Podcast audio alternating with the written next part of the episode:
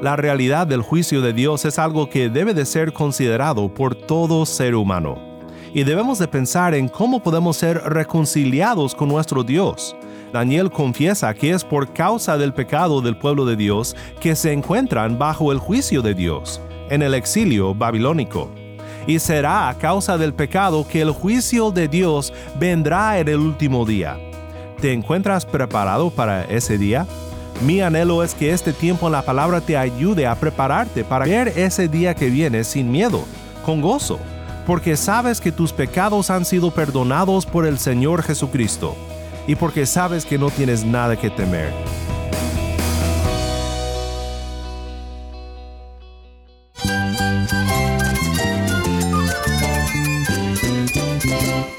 Cristo es la esperanza. Cristo es mi Señor y mi Salvador. Cristo ha transformado mi vida. Cristo es la viña. Separado de Él, nada puedes hacer. Cristo es el camino, la verdad y la vida. Jesús es mi todo.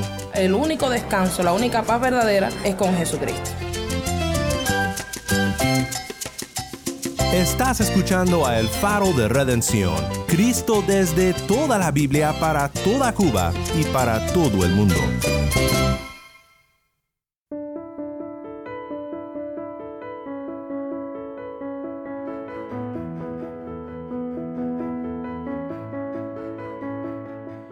Hola, soy el pastor Daniel Warren. Gracias por acompañarme aquí en El Faro. Estamos en una serie titulada La oración de Daniel. La oración de Daniel en Daniel 9 nos enseña mucho sobre la oración, la confesión de pecados, la justicia y la misericordia de Dios. En este episodio vemos cómo la oración de Daniel nos recuerda de la certeza del juicio final y cómo nos guía a Cristo, quien nos salva del juicio. Si tienes una Biblia, busca Daniel 9, 1 al 19 y quédate conmigo para ver a Cristo en su palabra.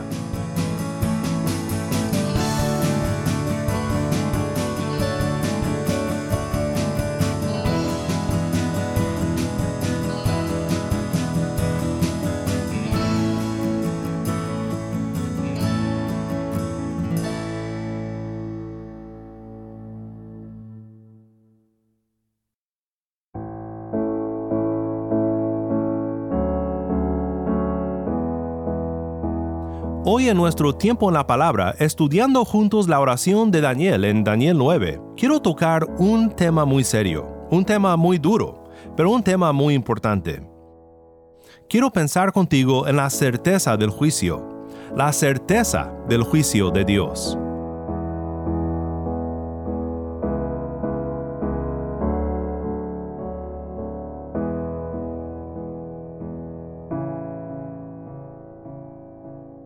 Muchas personas viven sus vidas inconscientes de la certeza del juicio de Dios.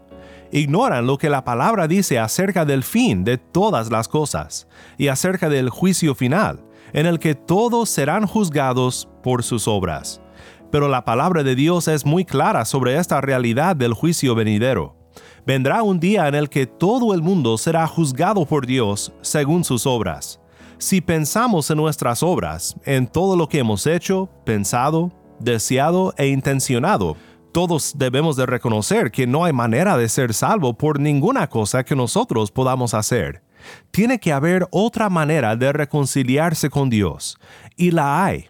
Dice Apocalipsis 20, 11 al 15, Vi un gran trono blanco y a aquel que estaba sentado en él, de cuya presencia huyeron la tierra y el cielo, y no se halló lugar para ellos. También vi a los muertos, grandes y pequeños, de pie delante del trono, y los libros fueron abiertos. Otro libro fue abierto, que es el libro de la vida, y los muertos fueron juzgados por lo que estaba escrito en los libros, según sus obras el mar entregó los muertos que estaban en él, y la muerte y el Hades entregaron a los muertos que estaban en ellos, y fueron juzgados, cada uno según sus obras. La muerte y el Hades fueron arrojados al lago de fuego. Esta es la muerte segunda, el lago de fuego. Y el que no se encontraba inscrito en el libro de la vida fue arrojado al lago de fuego. La realidad del juicio de Dios es algo que debe de ser considerado por todo ser humano. y debemos de pensar en cómo podemos ser reconciliados con nuestro Dios. Leemos en el versículo 15 que hay manera de ser inscrito en el libro de la vida. Pues en Daniel 9, Daniel confiesa que es por causa del pecado del pueblo de Dios que se encuentran bajo el juicio de Dios, en el exilio babilónico. Y será a causa del pecado que el juicio de Dios vendrá en el último día. ¿Te encuentras preparado para ese día? Mi anhelo es que este tiempo en la palabra te ayude a prepararte para ver ese día que viene sin miedo, con gozo, porque sabes que tus pecados han sido perdonados por el Señor Jesucristo, y porque sabes que no tienes nada que temer. No esperes a que sea demasiado tarde. Preparemos entonces nuestros corazones para recibir lo que Dios quiere enseñarnos en su palabra, mientras escuchamos ahora nuestro pasaje una vez más. Esto es Daniel 9, 1 al 19. En el año primero de Darío, hijo de Asuero, descendiente de los Medos, que fue constituido rey sobre el reino de los Caldeos, en el año primero de su reinado, yo, Daniel, pude entender en los libros el número de los años en que, por palabra del Señor que fue revelada al profeta Jeremías, debían cumplirse las desolaciones de Jerusalén. Setenta años. Volví mi rostro a Dios el Señor para buscarlo en oración y súplicas en ayuno, silicio y ceniza. Oré al Señor mi Dios e hice confesión y dije, Ay Señor, el Dios grande y temible, que guarda el pacto y la misericordia para los que lo aman y guardan sus mandamientos. Hemos pecado, hemos cometido iniquidad, hemos hecho lo malo, nos hemos rebelado y nos hemos apartado de tus mandamientos y de tus ordenanzas no hemos escuchado a tus siervos los profetas que hablaron en tu nombre a nuestros reyes, a nuestros príncipes, a nuestros padres y a todo el pueblo de la tierra. Tuya es la justicia, oh Señor, y nuestra la vergüenza en el rostro, como sucede hoy a los hombres de Judá, a los habitantes de Jerusalén y a todo Israel, a los que están cerca y a los que están lejos en todos los países a donde los has echado a causa de las infidelidades que cometieron contra ti. Oh Señor, nuestra es la vergüenza del rostro y de nuestros reyes, de nuestros príncipes y de nuestros padres, porque hemos pecado contra ti. Al Señor nuestro Dios pertenece la compasión y el perdón, porque nos hemos rebelado contra Él y no hemos obedecido la voz del Señor nuestro Dios para andar en sus enseñanzas, que Él puso delante de nosotros por medio de sus siervos los profetas. Ciertamente todo Israel ha transgredido tu ley y se ha apartado, sin querer obedecer tu voz. Por eso ha sido derramada sobre nosotros la maldición y el juramento que está escrito en la ley de Moisés, siervo de Dios, porque hemos pecado contra Él. Y Él ha confirmado las palabras que habló contra nosotros y contra nuestros jefes que nos gobernaron, trayendo sobre nosotros gran calamidad, pues nunca se ha hecho debajo del cielo nada como lo que se ha hecho contra Jerusalén. Como está escrito en la ley de Moisés, toda esta calamidad ha venido sobre nosotros, pero no hemos buscado el favor del Señor nuestro Dios, apartándonos de nuestra iniquidad y prestando atención a tu verdad. Por tanto, el Señor ha estado guardando esta calamidad y la ha traído sobre nosotros, porque el Señor nuestro Dios es justo en todas las obras que ha hecho, pero nosotros no hemos obedecido su voz. Y ahora, Señor Dios nuestro, que sacaste a tu pueblo de la tierra de Egipto con mano poderosa y te has hecho un nombre, como hoy se ve, hemos pecado, hemos sido malos. Oh Señor, conforme a todos tus actos de justicia, apártese ahora tu ira y tu furor de tu ciudad, Jerusalén, tu santo monte, porque a causa de nuestros pecados y de las iniquidades de nuestros padres, Jerusalén y tu pueblo son el oprobio de todos los que nos rodean. Y ahora, Dios nuestro, escucha la oración de tu siervo y sus súplicas y haz resplandecer tu rostro sobre tu santuario desolado por amor de ti mismo, oh Señor. Inclina tu oído, Dios mío, y escucha.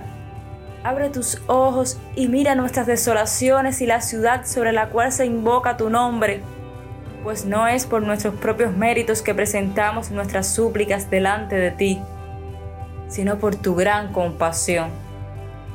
Oh Señor, escucha. Señor, perdona. Señor, atiende y actúa. No tardes, por amor de ti mismo, Dios mío, porque tu nombre se invoca sobre tu ciudad y sobre tu pueblo.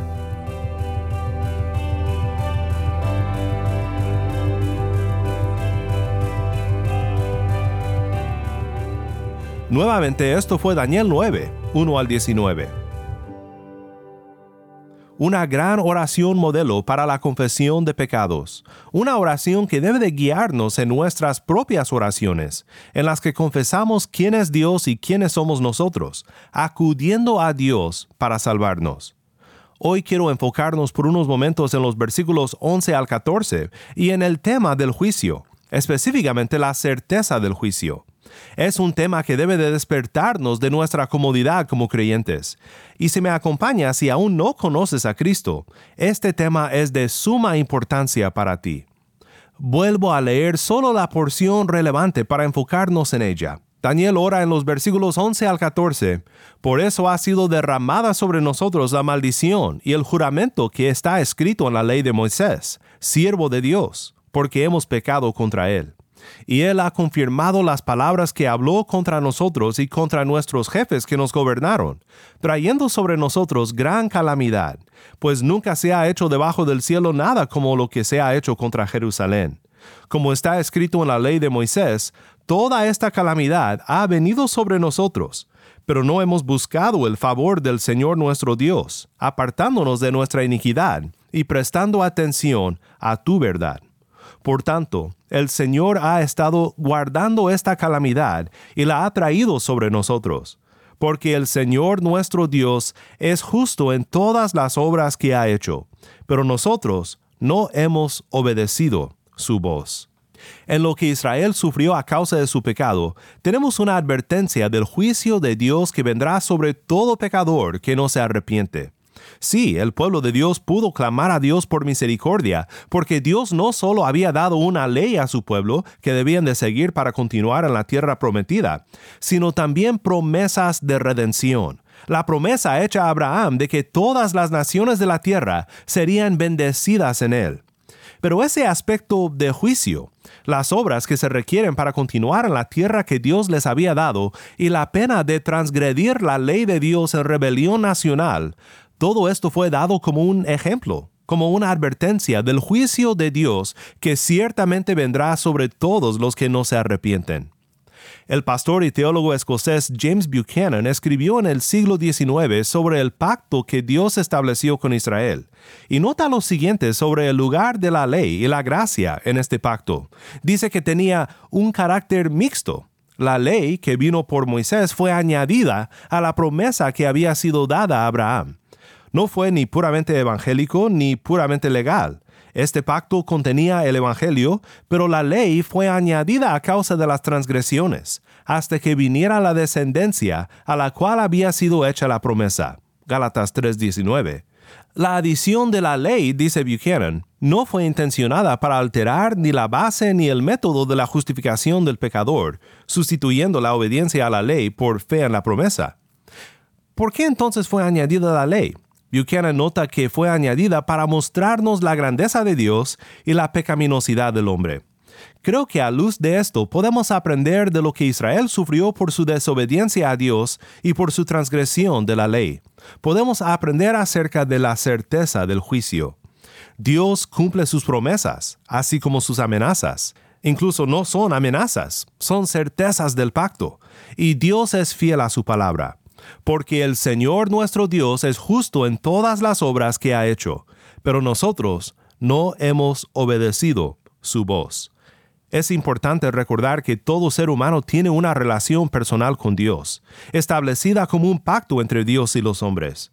O te encuentras bajo condenación debido a un pacto roto de obras, o te encuentras reconciliado con Dios por el pacto de la gracia, cuyo mediador es el Señor Jesucristo. Pero ninguno puede ignorar a Dios como si no tuviese una relación personal con Él en algún momento de nuestras vidas tendremos que reconocer esta relación, ya sea ahora en el día de la salvación o en aquel día, en el día del juicio. Si esperamos hasta aquel momento, será demasiado tarde. Hoy es el día de la salvación.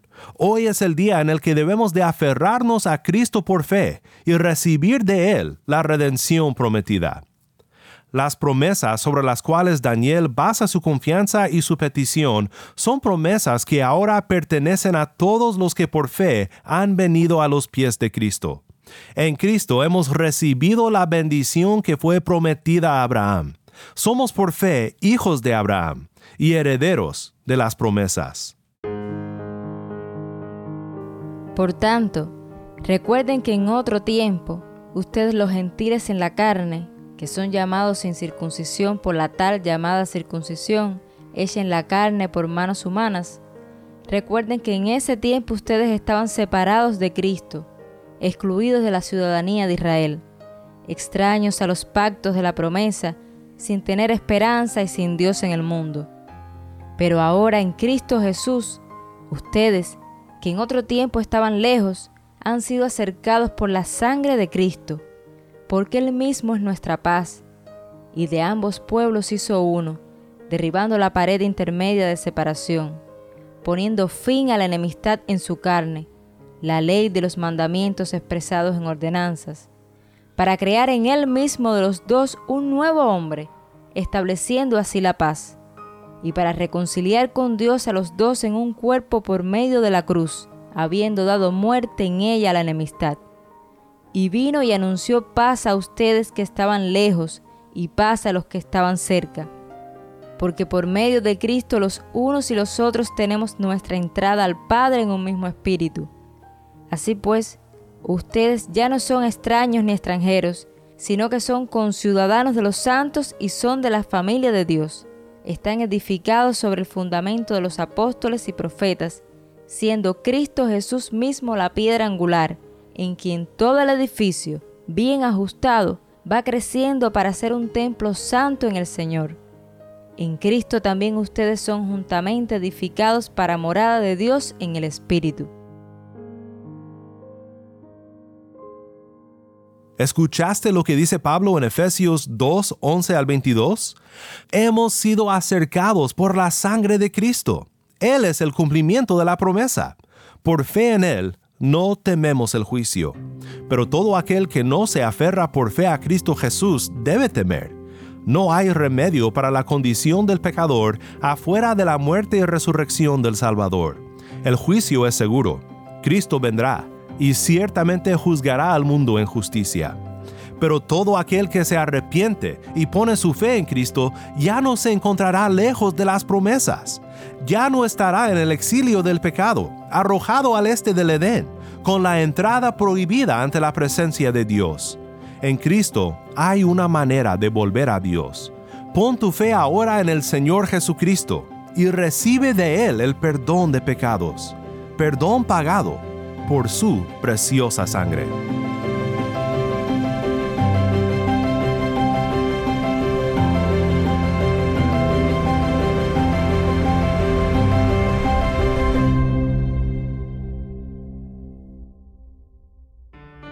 Soy el pastor Daniel Warren y esto es El Faro de Redención.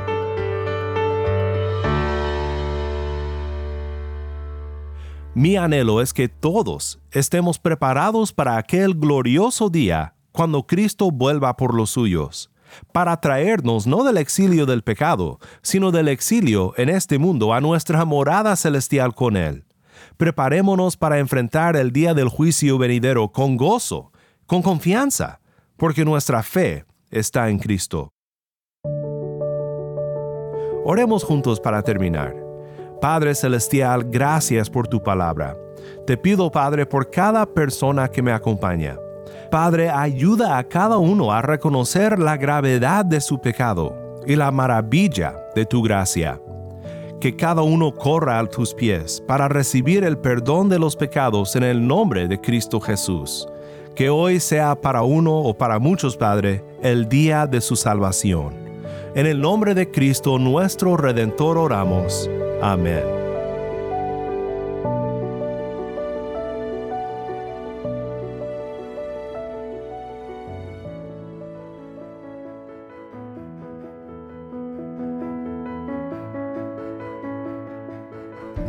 Faro de Redención como programa radial fue ideado para Cuba, pero ha crecido a un nivel global y si estás en sintonía fuera de Cuba, te agradezco por pasar estos tiempos con nosotros estudiando temas que nos fortalecen en nuestra fe y en nuestro caminar cristiano. No olvides que también nos puedes seguir en las redes sociales, en Facebook, Instagram y Twitter. Solo busca El Faro de Redención. Allí encontrarás más contenido durante la semana para animarte en tu fe y para mantenerte informado sobre el ministerio del Faro. Para más información sobre este ministerio y sobre cómo tú puedes formar parte de nuestra misión, visita nuestra página web elfaroderedención.org elfaroderedención.org.